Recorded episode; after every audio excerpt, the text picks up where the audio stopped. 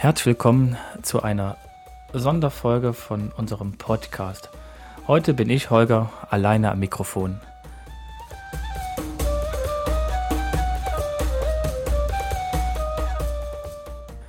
Das gleiche wie letztes Jahr zu Weihnachten auch schon, möchte ich euch zu Weihnachten eine kleine Geschichte, ein kleines Abenteuer erzählen und vielleicht den einen oder anderen dazu inspirieren, über die Feiertage mal drüber nachzudenken, ja, wäre das nicht auch was für mich? Die Gegend, worum es geht, der Lauf vielleicht oder halt beides.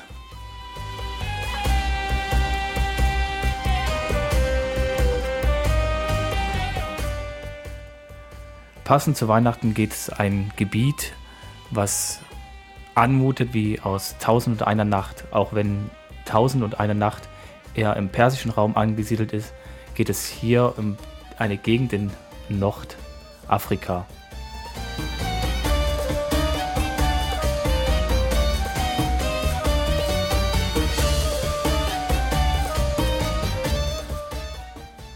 Eine Kultur, die uns, ja, dem einen oder anderen vielleicht etwas fremd ist. Das Land sicherlich nicht. Viele auch schon mal im Urlaub waren. Ähm, ja, jetzt durch die Fußball-Weltmeisterschaft äh, hat sich diese Mannschaft natürlich auch nochmal so ein bisschen in den Fokus gerückt. Ich nehme euch mit auf eine Reise, die Ina und ich vor einigen Jahren gemacht haben. Wir gingen, wir reisten nach Marokko. Und zwar nach Marrakesch. Marrakesch äh, ist eine sehr gespaltene Stadt, würde ich schon fast sagen, denn es gibt eine richtig alte Altstadt, die Medina, wie das heißt. Ähm, dort ist ein Wirrwarr an kleinen Gassen, ähm, sogenannten Sucks, wo man auch nicht mit dem Auto fahren kann. Es, es äh, passen Mopeds durch, aber normalerweise geht es da nur mit, mit Karren durch oder halt zu Fuß. Und es ist ein Wirrwarr an kleinen Gassen und äh, Lehmwänden. Ja, aber dazu gleich mehr. Also, wir reisen nach Marrakesch. Hinflug, alles gar, gar nicht so schwierig von Deutschland aus. Wir flogen halt von Belgien aus. Äh, relativ häufig kriegt man Flugverbindungen nach Marrakesch. Auch sehr einfach zu erreichen. Dann ging aber schon das erste Abenteuer los und zwar das Hotel zu finden. Wir hatten gedacht, bevor ich zu dem Lauf, zu dem ich später auch nochmal kommen werde, aufbrechen werde, wollen wir uns halt nochmal Marrakesch anschauen. Und haben uns so drei Tage Zeit genommen, um die Stadt zu erkunden.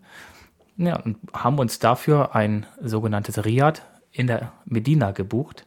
Ein Riad ist praktisch ein ja, grüner Innenhof, ein ein Hotel oder eine, eine Übernachtungsmöglichkeit, die nach oben hin offen ist. Die Zimmer sind dann außenrum angeordnet. In der Mitte ist dann halt offen, um halt so ein bisschen auch die Wärme abzuleiten. Unten gibt es meistens äh, auch eine schöne Sitzgelegenheit. Und die hohen Wände schützen vor Sonneneinstrahlung und halt, man hat so den Kamineffekt, dass halt die warme Luft da halt direkt rausgesogen wird. Nur wie erreicht man so eine Unterkunft? Ja, man reist mit dem Taxi vom Flughafen bis vor die Stadtmauer, steigt aus und geht zu Fuß. Relativ schwierig, wenn man zum einen Google Maps vergessen kann, weil die Wände da so hochgezogen sind, dass man kaum richtigen GPS-Empfang hat. Es ist auch sehr klein und eng, dadurch äh, ist die Ungenauigkeit zu groß. Also braucht man einen Führer. In dem Fall hatten wir Glück, das Hotel hat uns dann abgeholt. Es kam ein relativ alter Mann mit einem Handkarren. Auf dem wurden dann unsere zwei Taschen verpackt und wir sind diesem Mann gefolgt. Kreuz und quer durch irgendwelche kleinen Gassen. Quirlig, laut, es war später Nachmittag. Es roch an jeder Ecke anders, es, äh, man wurde direkt belagert und ähm, es war einfach laut. Und in einer Seitengasse von diesen ganzen geilen Gassen waren dann sehr hohe Lehmwände und in diesen Lehmwänden sind immer wieder Türen. Es steht meistens auch nichts dran, nicht so wie bei uns das Hausnummern gibt und Straßenschilder. Und an einer dieser Tür klopfte er. Es ging eine Tür auf, wir traten in die Schwelle ein, Tür zu und ab da war Ruhe. Es war wie eine komplett andere Welt. Wir traten in dieses Riad ein. in diese Unterkunft. Und hinter den Lehmauern geschützt ist es total ruhig. Das kann man sich gar nicht vorstellen, wenn man aus dieser extrem quirligen Stadt mit Händlern und Basaren dann auf einmal diese eine Tür nur übertritt, Türschwelle übertritt und auf einmal ist es ganz ruhig. Ein wunderschönes Riad hatten wir uns damals ausgesucht, auf, auf die Empfehlung auch vom Oliver Binz, der damals deutscher Ansprechpartner war für den Lauf, worüber ich im zwei, zweiten Teil des Podcasts reden möchte. Und das war genau die richtige Wahl. Es sind kleine Zimmer mit Himmelbetten, verziert mit, äh, mit Stoffen an der Wand, also wirklich ein, ein anmutend wie aus Tausend einer Nacht. Die Farben, die, ja, die, das Design, ähm, das Himmelbett, das ist alles zusammen. Es ist äh, sehr, sehr, sehr schön. Und auch für uns, wir hatten auch nicht gedacht, dass es so schön ist. Wir nutzten also die Gelegenheit, erstmal anzukommen und in dem Riad unten in dem Innenhof ein äh, Abendessen zu uns zu nehmen, was auch sehr gut war, gepaart mit einem Tee. Und wer die äh, Teezeremonie ist da schon sehr traditionell und sagt, okay, man, man muss auch einen Tee trinken, da er ist ein sehr, sehr, sehr süßer Pfefferminztee, also Nane-Tee. Ähm, und der wird halt dann immer stärker vom Pfefferminzgeschmack her, weil der halt äh, immer wieder äh, stehen bleibt und aufgegossen wird. Und ähm, aber absolut genau das Richtige, um einzutauchen in diese Welt. Am Abend haben wir dann eine kleine Runde durch die Stadt gedreht und hatten schon direkt das erste Problem. Wie orientiert man sich? Man kann sich eigentlich nur an so ein paar kleinen Ecken und Kanten, entweder macht man sich Fotos oder man merkt sich es. gibt, wie gesagt, keine Straßenschilder, aber es gibt immer wieder kleinere Hinweisschilder für irgendwelche anderen Sachen oder ähm, für, von Lokalen oder von Basaren. Und die kann man sich einprägen. Problem ist halt nur, wenn ähm, abends dann die Basare geschlossen sind, die Geschäfte geschlossen sind, ähm, dann sieht es auch wieder anders aus. Also es ist schon relativ schwierig, sich zurechtzufinden. Man sollte wirklich da mh, hm, ganz genau gucken, und sich auch das ein oder andere Foto machen mit irgendwelchen markanten Ecken, dass man das auch wieder findet. Ansonsten äh, lässt man sich treiben und genießt einfach äh, diese komplett andere Kultur. Für uns ging es dann, wie gesagt, noch zwei weitere Tage oder anderthalb weitere Tage durch diese Medina, durch diese Altstadt. Wir versuchten auch ja den einen oder anderen ähm, Stand mal zu besuchen, was in, ja, in diesen Regionen doch relativ schwierig ist. Man wird direkt belagert, also es, äh, einfach nur schauen ist nicht. Man kriegt die Sachen umgehangen, äh, man, direkt die Preise, es wird gefalscht, auch wenn man nur mal schauen möchte. Also wir wollten jetzt in, vor, vor dem Lauf jetzt nicht da großartig irgendwie noch shoppen, sondern haben gedacht, wir kommen ja wieder und das andere Souvenir holen wir dann im, im Anschluss daran. Absolut sehenswert ist natürlich, wenn man Marrakesch ist, der große Marktplatz, der Jam al-Fna. Will hoffen, dass ich das richtig ausspreche. Das ist ein riesengroßer Marktplatz, der tagsüber ist halt, ähm, sind Gaukler da, ist ein normaler Markt da, es ist äh, Touristenattraktion. Abends werden Bänke hingestellt und man setzt sich einfach irgendwo hin und dann kommen die, die Händler mit Essen, mit warmem Essen, mit kaltem Essen, mit süßem, mit, mit salzigen Sachen, also mit allem Möglichen, die gehen vorbei und man pickt sich mehr oder weniger so Kleinigkeiten raus und sagt, ich möchte was davon, was davon, was davon haben.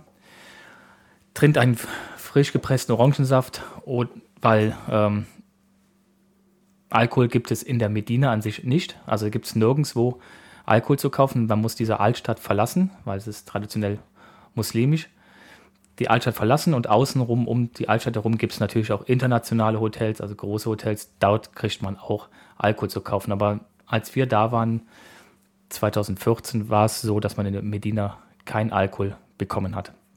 Es war sogar so, dass wir in dem Riad oben eine Dachterrasse hatten, wo man sich halt auch so ein bisschen aufhalten kann und die Sonne genießen. Und auf der Dachterrasse nebenan war eine kleine Hochzeitsfeier. Jetzt war es so, dass der Hausherr denen die Dachterrasse zur Verfügung gestellt hat, aber es verboten hat, Alkohol durch sein Haus zu tragen. Also sind die mit ein paar Flaschen Sekt, jetzt nicht viel und vielleicht das eine oder andere Bier noch dabei, durch unser Riad gegangen, die Dach bis hoch zur Dachterrasse und dann von unserer Dachterrasse rübergegangen auf diese andere Dachterrasse. Für uns ging es dann spannend weiter, denn nach diesen Tagen in Marrakesch ging es auf in die Berge und zwar in Richtung Hoher Atlas. Das Atlasgebirge ist praktisch das große Gebirge, was Marokko von ähm, der Westsahara trennt. Und dort sollte der Lauf Utat sein. Das ist der Ultra Trail Atlas Tubkal. Tubkal ist der höchste Berg Marokkos und auf den soll es nicht draufgehen, um den soll es dann halt mehr oder weniger drumherum gehen. Man kann bei diesem Lauf, um kurz ein paar Eckdaten zu, zu nennen, man kann bei diesem Lauf einmal 12 Kilometer laufen, man kann 26 Kilometer laufen, man kann 42 laufen. Dann gibt es eine Challenge, dann läuft man an einem Tag 42 und an einem anderen Tag 26. Und dann gibt es den Ultra Trail mit 105 Kilometern roundabout. Und ja, er steht jetzt auf der Webseite mit 8000 Höhenmetern. Damals wurde er mit hatte ich gemessen, 6.500 Höhenmeter, 6, 7 oder sowas hatte ich dann am Ende auf der Uhr. Im Paket mit drin bei diesem Lauf ist auch der Transfer von Marrakesch Flughafen bis zum Start. Übernachtung wäre mit drin, also Übernachtung in Zelten. Die bauen dort am Startbereich Zelte auf und auch wieder der Rücktransport. Dadurch, dass wir aber zu zweit waren und Ina jetzt nicht als Läuferin gemeldet, mussten wir uns selber organisieren. Mein Transport wäre drin gewesen, aber der von Ina nicht. Dann haben wir uns also kurzhand einfach ein Taxi genommen von Marrakesch raus bis nach äh, Wikemeden. Das ist praktisch der Startort, ein Skigebiet. Ja, genau, im, im Atlasgebirge fällt relativ früh Schnee und bleibt auch lange liegen. Und es gibt Skilifte, es ist keine große Infrastruktur für Skifahrer, aber es ist schon so, dass da oben richtig Winter einzieht. Und das Haupttouristengeschäft scheint auch da im Winter zu sein, denn für uns, die diesen Lauf im Oktober besuchen, ist es da relativ ruhig. Ja, das, das Taxi raus von Marrakesch bis zum Start hat damals, ich meine, rund 70 Euro gekostet. Die Fahrt war auch nicht so lang und ähm, auch sehr entspannt, weil wenn man einmal aus dieser hektischen Stadt raus ist, ab da äh, ist es auch kein, kein Problem mehr.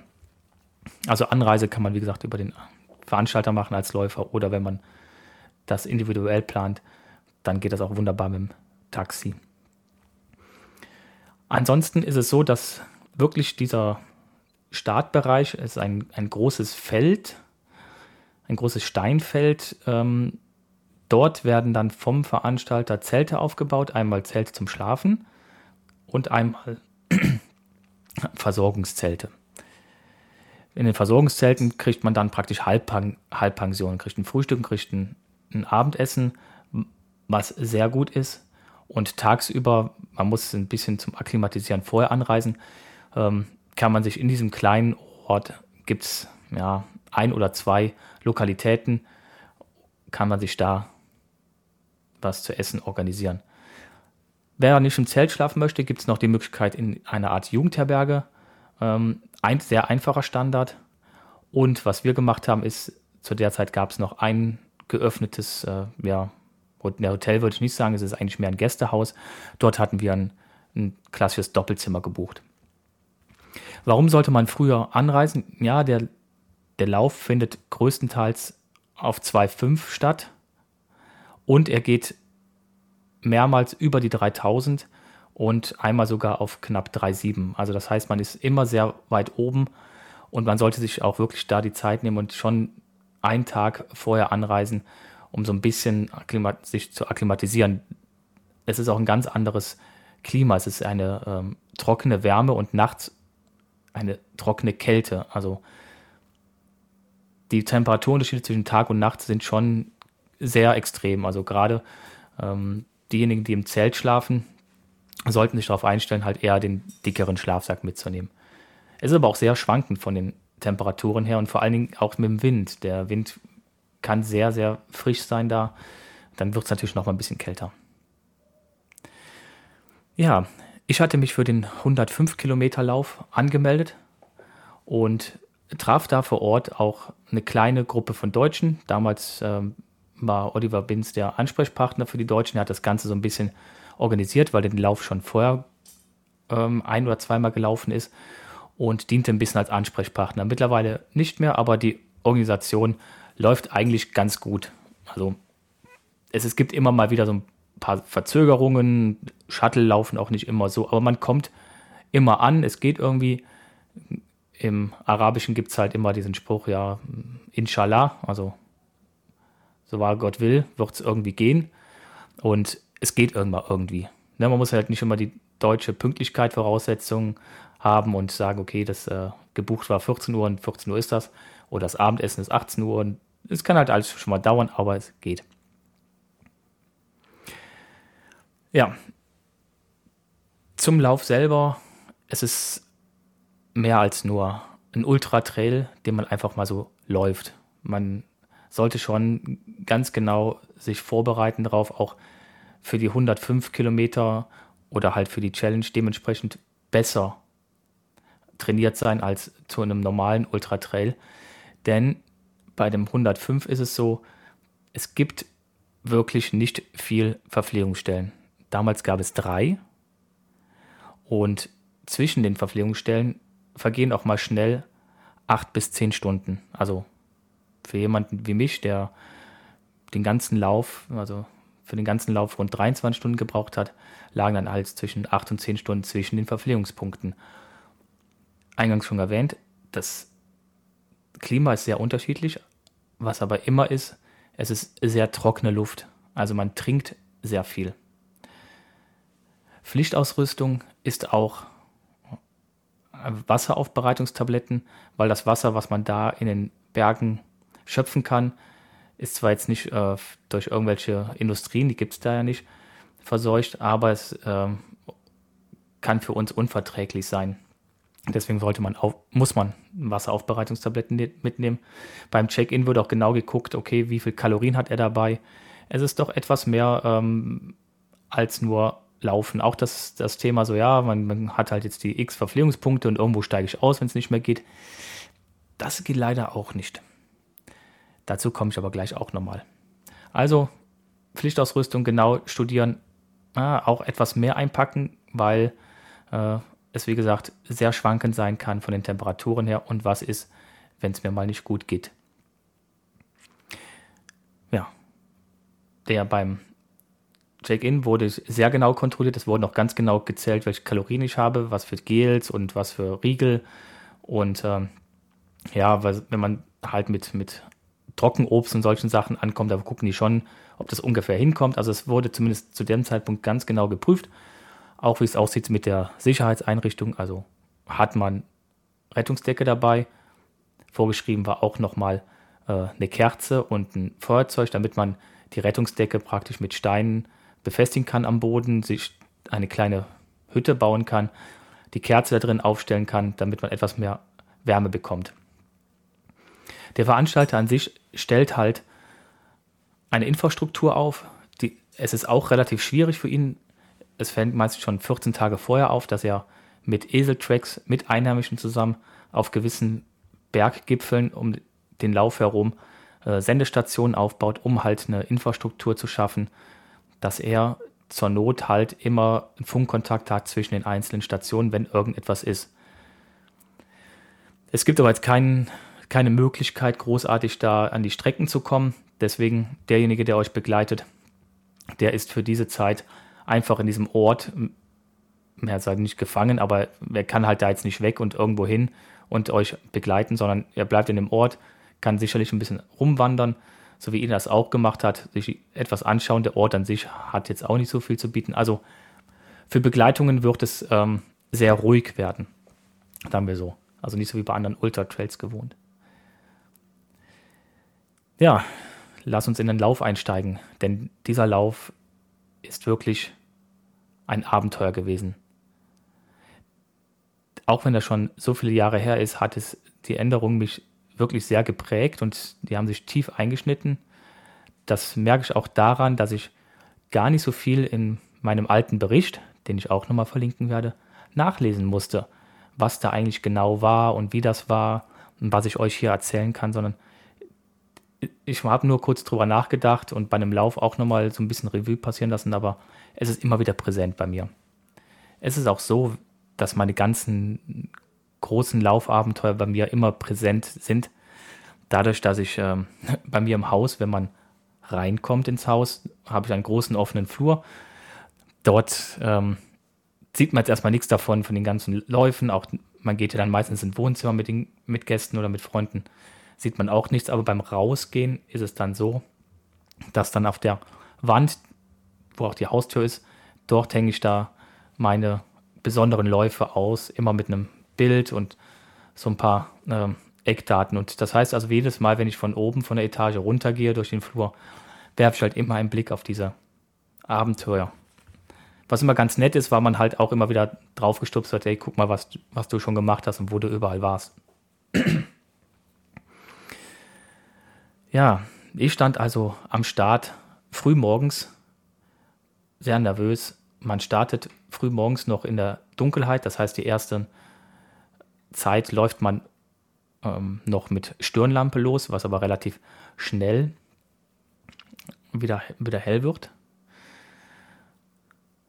Man, es geht auch erstmal schön gemächlich los. Es sind sehr steinige Wege, darauf muss man sich einstellen. Also das Atlasgebirge ist komplett steinig. Es ist, äh, man hat fast keine Vegetation, nur in den Bereichen der Dörfer, die man durch, äh, durchläuft. Da gibt es halt schon mal so Terrassen, wo die halt was anbauen. Und dort ist natürlich etwas grün. Das eine oder andere Flussbettchen ist etwas grün, aber ansonsten stellt man sich darauf ein, dass es einfach steinig ist. Ja, man merkt, ich merkte direkt schon von Anfang an, boah, das ist, ähm, das Thema Wasser ist wirklich schwierig. Also, ich hatte rund zweieinhalb Liter Wasser dabei insgesamt und würde jetzt im Nachhinein eher sagen drei Liter Wasser. Und wer mich kennt, ich bin jetzt nicht so die Saufziege. Ähm, für denjenigen, der wirklich viel trinkt, wird es dann echt schwierig werden. Also da ähm, sollte auf jeden Fall das Thema mit den Wasseraufbereitungstabletten probieren und schauen, ob er mit dem Wasser vom, was aufbereitet ist mit diesen Tabletten, das schmeckt ja dann so leicht nach Chlor, ähm, überhaupt laufen kann, ob das ihn verträgt. Also das kann man, das habe ich probiert im Vorfeld. Ich bin, habe also praktisch normales Leitungswasser mit dieser Tablette versetzt und habe das beim Laufen mal genutzt. Also bei mir ging es fast gar nicht runter. Das wäre wirklich nur ein Not, Tropfen gewesen. Ich merkte nämlich direkt von Anfang an schon, wie trocken die Luft ist. Wie sie mir praktisch immer den Mund trocken gesaugt hat. Das ist auch dieser Wind, leichte Wind immer, dann äh, wurde es auch relativ schnell warm. Hat so ein bisschen die Föhnwirkung im Mund. Ähm, man hat permanent das Gefühl, man, man muss trinken. Bis zum ersten Verpflegungspunkt ging das auch wunderbar. Ab der, ab dann wusste ich, okay, jetzt wird es lang werden, bis der nächste kommt. Und ja, hatte so ein bisschen die Angst, oh, komme ich hin oder komme ich nicht hin. Also dieses permanente Kontrollieren der Flüssigkeitsstände ähm, hat mich dann schon so ein bisschen gestresst. Aber was das absolute Highlight war oder die absoluten Highlights waren, waren die kleinen Dörfer, durch die man läuft. Also man das ist eine absolute karge Gegend. Wie gesagt, nur steinig. Ähm, es gibt keine Straßen. Es gibt nur Trails, die zwischen den einzelnen Berberdörfern sind. Dort trifft man äh, mal einen Eseltreck oder äh, Kinder, die Ziegen lang treiben zwischen den Dörfern. Ansonsten kommt man in diese Dörfer rein. Die Dörfer sind wirklich sehr, sehr abgelegen, ähm, bestehen nur aus Lehmhütten, sehr ärmlich, aber wie man es äh, auch oft kennt, wenn man selber schon in, in Urlauben war, in, in äh, anderen Ländern oder halt vielleicht schon von Erzählungen, auch dort wird man total herzlich empfangen. jetzt ist es so, dass der Lauf natürlich jedes Jahr die gleiche Route nimmt. Das heißt, die, die Leute wissen auch, zu der Zeit laufen da Leute durch. Ähm, aber dennoch ist es so, dass ähm, gerade die Kinder da einen Riesenspaß haben, die Läufer zu empfangen. Ähm, ein Stückchen mit denen durchs Dorf zu laufen, ist auch wahrscheinlich eine, eine schöne Abwechslung und den so ein bisschen den Weg zu leiten. Man findet den Weg der auch so, also die Markierung ist schon gut. Es ist halt immer jetzt nicht nur mit Flatterband markiert, sondern es ist mit, mit Farbpunkten war es markiert gewesen. Das war so vollkommen ausreichend. Ähm, und wenn man mal in so einem ja, Dorf reinkommt, das ist eigentlich die einzige Möglichkeit, wo man schon mal so ein bisschen Schwierigkeit haben könnte mit der Orientierung, äh, bleibt kurz stehen. Da kommt immer irgendwelche Kinder oder irgendwelche Leute, die zeigen einem genau den Weg, wo es lang geht. Ansonsten sieht man da sehr viel ähm, ja, einfaches Leben, sehr, sehr einfaches Leben. Und es ist schon so ein bisschen skurril, wenn man als Läufer ähm, ja, mit seiner, lass uns mal zusammenrechnen, rund 1000 Euro Ausrüstung, wenn man alles nimmt, ne, mit Uhr und Stöcken und Schuhen und Rucksack, alles zusammen, ähm, ist man ja schnell bei 1000 Euro wert, dann da durchläuft und sieht die Leute ähm, meistens nur mit einfachen, ja, geschusterten Sandalen, einfachen äh, alten Kleidern äh, darum laufen. Man sieht auch sehr viel halt ähm, wirklich dann dass es halt Shirts und, und Hosen sind, die, die wir anscheinend aus dem Westen mal als Kleider gegeben haben oder der ähnlichen. Also es ist wirklich ein sehr einfaches Leben. Was ich gesehen habe, waren viele Nussbäume, also Walnussbäume habe ich viele gesehen, auf den Terrassen angepflanzt und dann auf den Dächern werden die dann zum Trocknen ausgelegt. Also das scheint ein, ein Verdienst zu sein und halt auch äh, das Thema mit der Viehzucht. Eine ganz schöne Geschichte war auch noch ähm, und das spiegelt auch so ein bisschen wieder, wie, wie einfallsreich da die Leute sein können, ist, ja, es gibt so einen Punkt, da denkt man, boah, jetzt geht nichts mehr. Man braucht jetzt ganz bestimmt was zu trinken. Aber man weiß ganz genau, es dauert noch ein gutes Stück. Und dann sitzen da mitten im Anstieg ein paar Kids und verkaufen für ein Schweinegeld. Es waren irgendwie, also für für, für marokkanische Verhältnisse Schweinegeld, für uns äh, lachen wir darüber. Cola und Wasser. Irgendwie ein Euro oder zwei Euro bezahlt für, ein, für eine Flasche Cola und, äh, oder für ein Wasser. Für die ist das ein enorm, enormer Verdienst. Die sitzen da wirklich äh, schon von früh morgens an. Also man sieht auch, die kampieren da. Also das heißt, die sind auch dahin gewandert. Die haben sich wahrscheinlich vorher irgendwo eingedeckt mit diesen Getränken haben etwas für sich mitgenommen zum Übernachten und sind dann dahin gewandert. Ähm, ich weiß nicht, wie viel sich da aufnehmen müssen, wie viel Zeit und wie weit das für die ist. Ja, und empfangen da die Läufer. Ja, und verkaufen da ihre Getränke. Und das war ein, Segen. Also es gibt auch ein Bild, wie ich da auf dem Stein sitze. Man sieht so ein bisschen die Erschöpfung von mir. Und das war genau an dem Punkt, wo die halt da sitzen und ihre teure Cola verkaufen. Man gibt dann irgendwie zwei Euro mehr und da sind die schon super happy. Auch das Thema mit der Höhe. Also, wenn ich meine Laufzeit von diesem Lauf und mit anderen Läufen zu der, zu der Zeit, zu den 2014, 15, 16 so vergleiche, merkt man auch, dass ich relativ lange unterwegs war.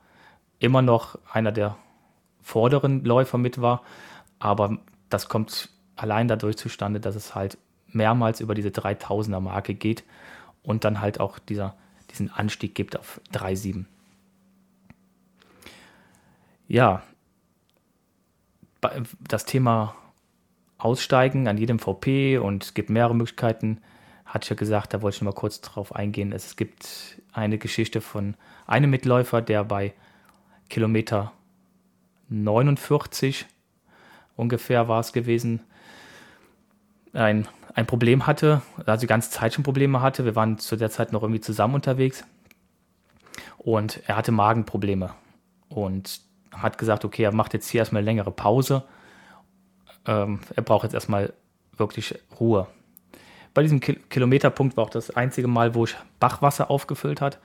Die Helfer meinten, ja, hier das Bachwasser kommt wirklich oben vom Berg und dazwischen drin sind keine äh, Ziegen oder sonstige Tiere unterwegs.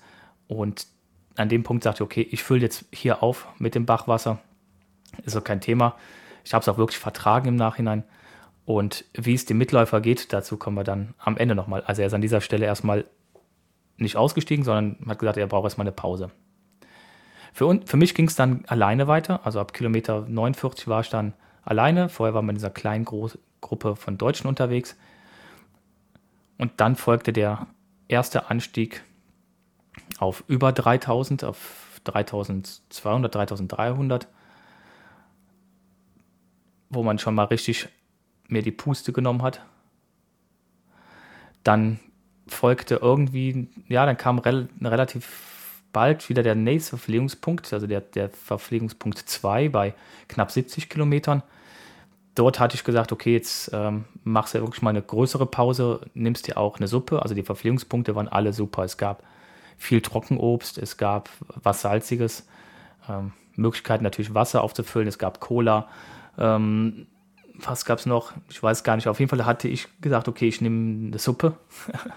da gibt es noch ein Bild, was bei mir im Kopf geblieben ist, wozu es aber leider kein Bild gab, das irgendjemand geknipst hat. Gegenüber von mir saßen die, die Berber, also die Einheimischen, die da leben und den Lauf mit unterstützen. Also die werden sehr viel mit eingebunden. Und ähm, ich habe mir diese Suppe geholt und dachte, ja, die war halt gut, aber die war halt nicht sehr salzig. Also bin ich hingegangen und habe mir meine Salztabletten rausgenommen und habe angefangen, die Suppe mit meinen Salztabletten aufzudröseln.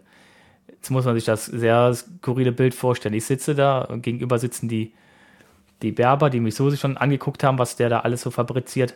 Und dann packt er aus seiner Tüte Tabletten aus, macht die auf und bröselt sich dann weißes Pulver in die Suppe. Rührt um, äh, trinkt, äh, macht eine Pause und brettert dann den Berg hoch. Die müssen ja gedacht haben, keine Ahnung, was der da für ein Pulver drin hat. Ja, aber für mich war es wirklich so, dass ich halt gedacht habe, okay, eine schöne salzige Suppe wäre halt genau das Richtige und das war es auch. Denn nach dem Verpflegungspunkt kam wieder ein Anstieg. Und zwar folgte nach einem Abstieg auf unter 3000 dann der Aufstieg auf diese 3,7. Und das war auch der Punkt, wo ich in dem Anstieg so langsam kam die Dunkelheit. Und so langsam wurde es auch etwas kühler, aber es war immer noch so gewesen, dass es nicht wirklich kalt war. Also ich konnte den Lauf bis zum Schluss immer wieder mit ähm, Armlingen rauf, Armlinge runter, aber ansonsten halt kurz T-Shirt und kurze Hose laufen. Dann ging es halt, wie gesagt, rauf auf diesen höchsten Punkt. Dann das Thema Handyempfang kann man natürlich in diesen Gegenden auch fast knicken. Wie gesagt, ja, äh, die Infrastruktur wird so ein bisschen vom Veranstalter aufgebaut.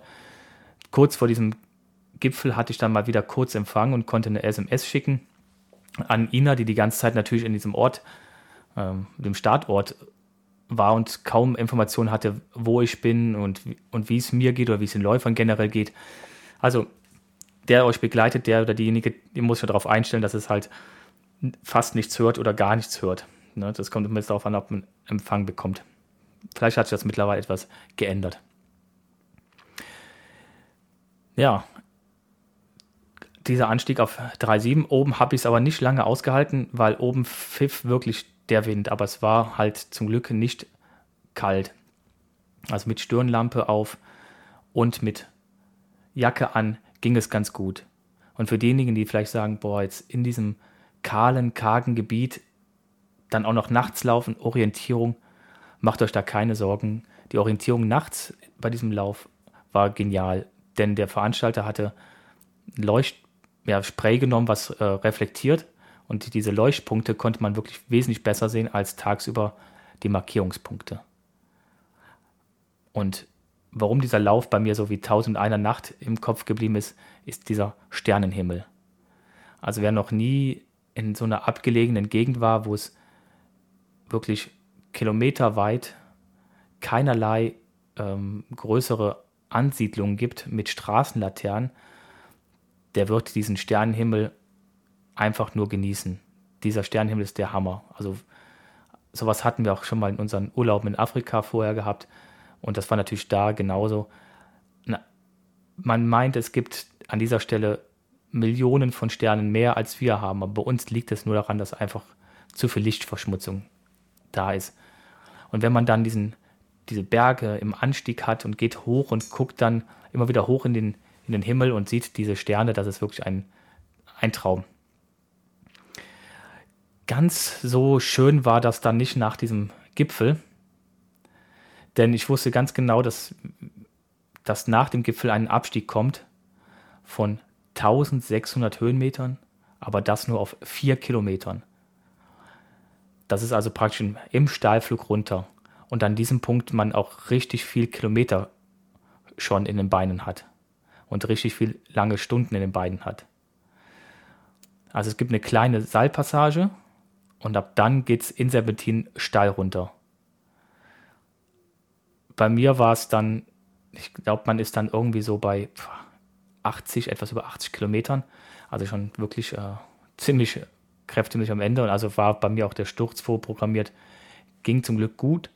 Ein Stock ist gebrochen, aber ansonsten habe ich diesen Sturz gut überstanden. Und war echt froh, dass ich dann unten in dem Bereich halt langsam dieser Bettin ausliefen und der Weg wieder laufbarer wurde.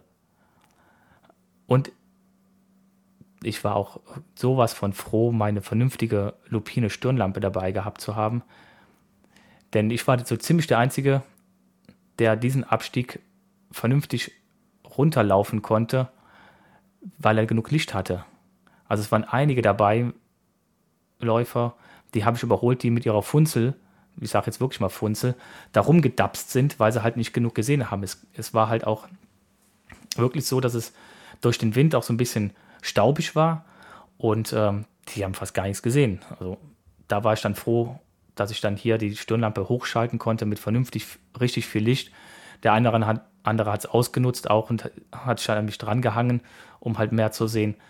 Und äh, dann nochmal ein Hoch auf die lupine Stirnlampe äh, oder generell auf eine richtig gute Lampe bei so einem Lauf. Da sollte man wirklich dann auch nicht sparen. Sonst macht es nämlich auch keinen Spaß. Ja, da nach dem Abstieg sollte eigentlich der letzte VP, VP kommen im Ort Imli. Das war dann einer der, der wenigen Orte, die auch wirklich ganz normal per Straße zu erreichen sind, die auch etwas größer sind, die auch ähm, touristisch viel genutzt werden, weil hier viele Trekkingtouren starten, um den Tubkal, den höchsten Berg davon, Marokko, den höchsten Berg vom Atlasgebirge zu erreichen. Also ein Ort mit viel Infrastruktur ich habe diesen Ort nachts ja erreicht, also von daher war da Ruhe und es sollte auch relativ äh, bald der Verpflegungspunkt war, kommen. Aber wie das immer so ist, irgendwie hat man sich das vorher angeschaut und, und es zog sich doch hin und es zog sich hin und der Verpflegungspunkt kam einfach nicht. Für mich dann absolut zermürbend an der Stelle, weil ich einfach davon ausgegangen bin, nach dem Abstieg Verpflegung, Ruhe und dann weiter. Es zog sich aber ziemlich lang hin. Naja, irgendwann erreicht man dann doch diesen Punkt.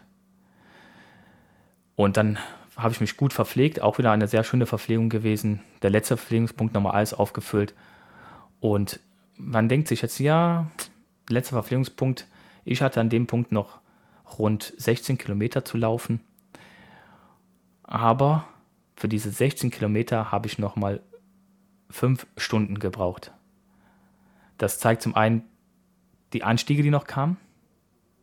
Und es zeigt auch, das Gelände, was ich jetzt hatte, war nicht wirklich einfach zu laufen. Also packte ich erstmal komplett alles wieder voll in meinem Rucksack, versorgte mich nochmal mit, mit Suppe und Nudeln und ähm, an dieser Stelle hatte ich auch mein Dropback, also es gab eine Möglichkeit, Dropback zu äh, platzieren und das hat man hier gekriegt, also alle denken ja so, ja, wenn man im Vorfeld sich einfach nur die nackten Zahlen anguckt, bei rund 90 Kilometern ähm, bekommt man halt, oder ja genau, rund 90 Kilometern bekommt man sein Dropback. Denkt man sich, ja, beim 105 oder 106 Kilometer Lauf, was will ich denn dann noch mit dem Dropback?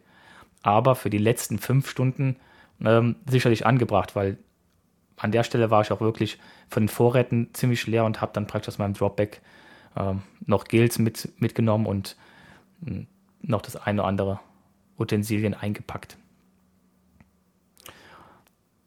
Ja, es folgten also wie gesagt noch ein paar schöne Anstiege durch äh, ein felsiges Gebiet und ein paar Abstiege und dann kam der Höhepunkt. Bei dem Video, was ich zu dem Bericht, den ich auch nochmal verlinken werde, kann man es ganz gut sehen, weil der Oliver damals diesen, diesen Punkt im Hellen erreicht hat. Bei mir war es dunkel. Man kommt oben über eine Bergkuppe, dann stehen zwei große Fahnenmaste da mit der marokkanischen Fahne, dieser roten Fahne, und da läuft man praktisch durch und ab da sieht man, geht es runter, runter in dieses kleine Tal, wo auch der Zielort ist, wo ein Zielbanner aufgebaut ist, wo das Zelt aufgebaut ist. Und das war genau der Punkt. Von da aus ist es auch nicht mehr weit, man kann es gut sehen und man hat dann auch nochmal Handyempfang. Ich konnte mich auch nochmal mit Ina verständigen und per SMS sagen, dass ich bald geschafft habe.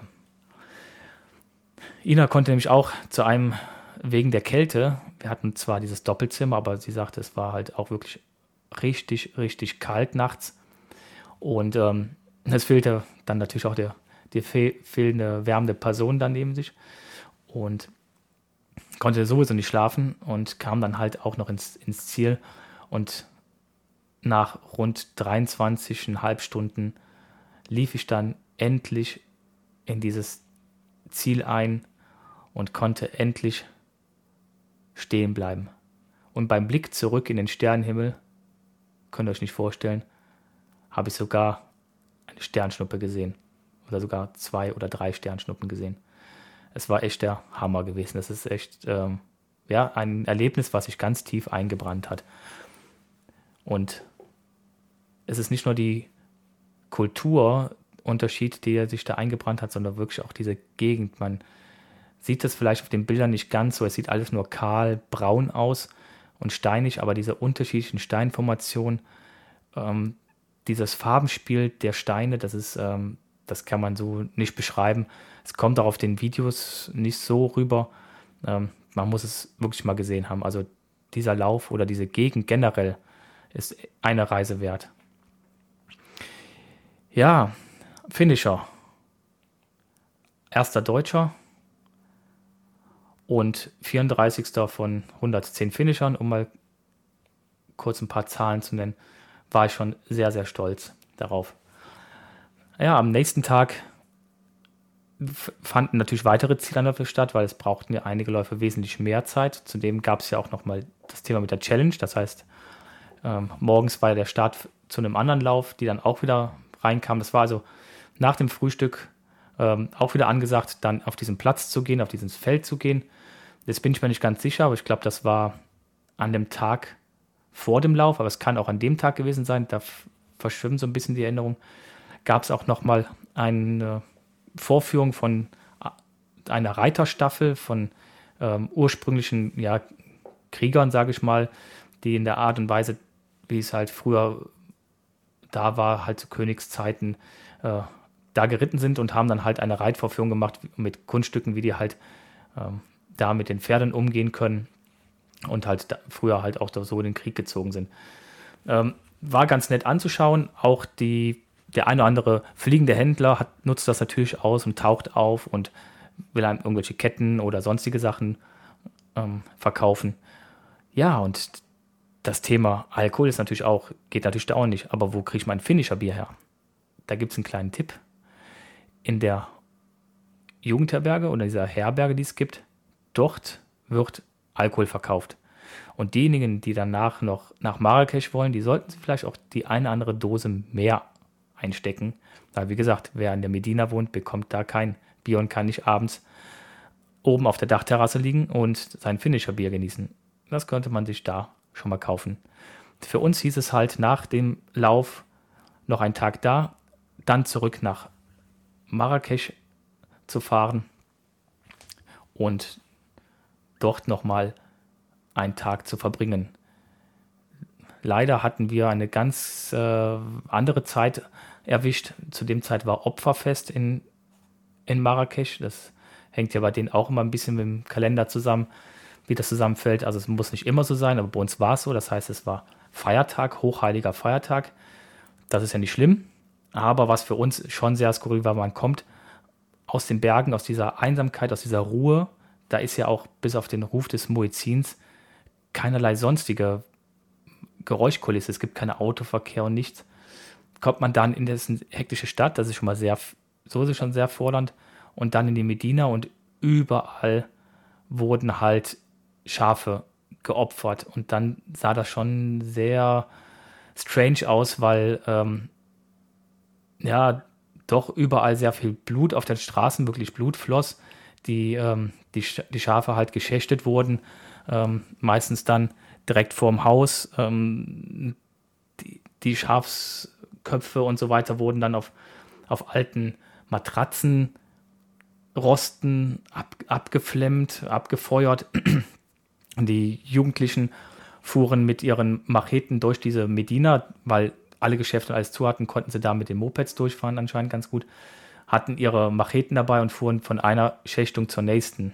Das war schon für mich schon sehr bedrückend. Vor allen Dingen roch es auch an jeder Ecke nach verbrannten äh, Fleisch, weil es halt, äh, ja, dieses Abflemmen der, der Köpfe und sowas, strange.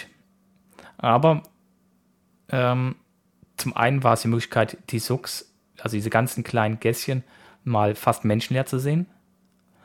Und zum anderen ähm, muss man sagen, innerhalb von, von einer Stunde war es dann zum frühen Abend hin so, dass dann alles weggeputzt wurde. Also es, die Straßen waren wieder sauber, das Blut wurde weggespült, die, diese ähm, kleinen Grillherde da mit dem Abflemmen der Köpfe und sowas wurde halt auch alles aufgelöst. Es war alles sauber, man roch und sah nichts mehr davon.